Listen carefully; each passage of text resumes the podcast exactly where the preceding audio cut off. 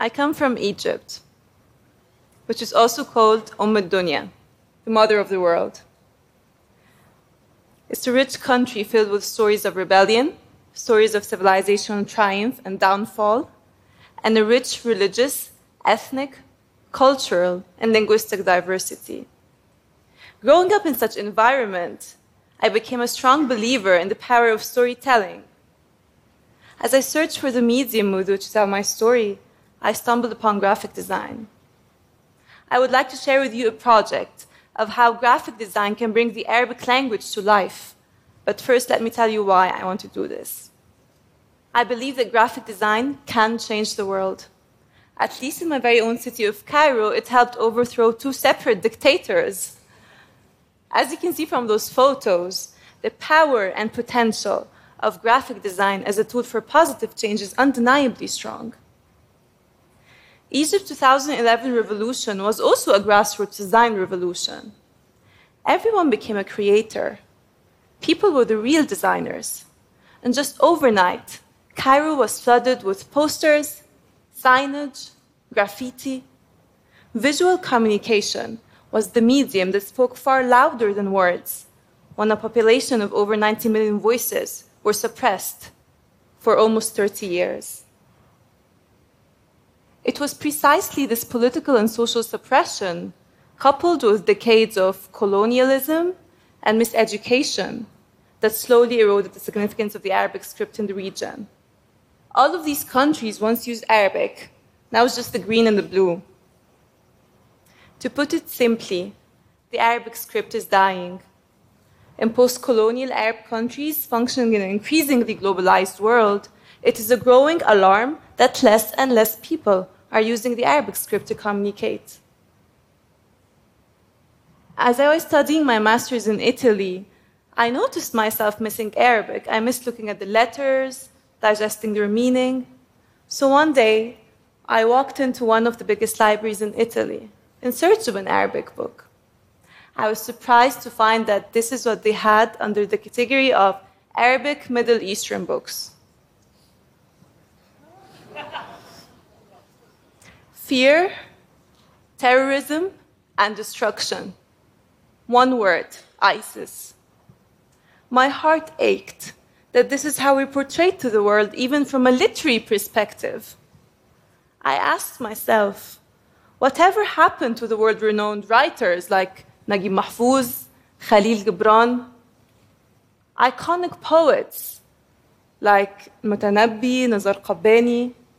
Think about this the cultural products of an entire region of the world, as rich as it's diverse, have been deemed redundant, if not ignored altogether.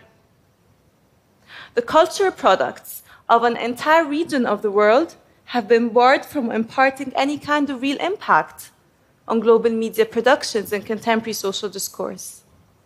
And then I reminded myself of my number one belief design can change the world. All you need is for someone to catch a glimpse of your work, feel, connect. And so I started. I thought about how can I stop the world from seeing us as evil, as terrorists of this planet, and start perceiving us as equals, fellow humans. How can I save and honor the Arabic script and share it with other people, other cultures? And then it hit me. What if I combined the two most significant symbols of innocence and Arab identity? Maybe then people could resonate. What's more pure, innocent, and fun as Lego? It's a universal child's toy. You play with them, you build with them, and with them you imagine endless possibilities. My eureka moment was to find a bilingual solution for Arabic education because effective communication and education is the road to more tolerant communities. However, the Arabic and Latin scripts do not only represent different worlds, but also create technical difficulties for both Eastern and Western communities on daily basis. There are so many reasons why Arabic and Latin are different, but here are some of the main ones. Yes, both use upwards and downward strokes, but have completely different baselines. Arabic tends to be more calligraphic, and connectivity is important to the Arabic language, whose letters has to be mostly joined in order to articulate a given word. It also uses an entirely different system of punctuation and diacritics. But most importantly, Arabic has no capital letters. Instead, it has four different letter forms initial, medial, isolated, and final. I want to introduce the Arabic language to young learners, foreign speakers, but most importantly, help refugees integrate to their host societies. Through creating a bilingual learning system, a two way flow of communication, and I called it Let's Play.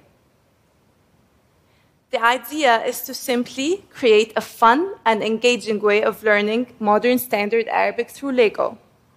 These are the two words, let's play. Every colored bar marks an Arabic letter. As you can see, the letter is explained in form, sound, and examples of words in function, in addition to the equivalent in Latin. Together, they form a fun pocketbook with the 29 Arabic letters in their four different forms, plus a 400 word dictionary. So, this is how the page looks like. You have the letter, the transliteration in Latin, and a description underneath. I'll take you through the process. So, first in my tiny studio in Florence, I built the letters. I photographed each letter separately. And then I retouched every letter and chose the correct color backgrounds and typefaces to use. Ultimately, I created the full letter set, which is 29 letters times four different forms. That's 116 letters built just in one week. I believe that information should and can be fun, portable. This book is the final product, which I would eventually like to publish and translate into as many languages in the world so that Arabic teaching and learning becomes fun, easy, and accessible globally. With this book, I hope to save my nation's beautiful script.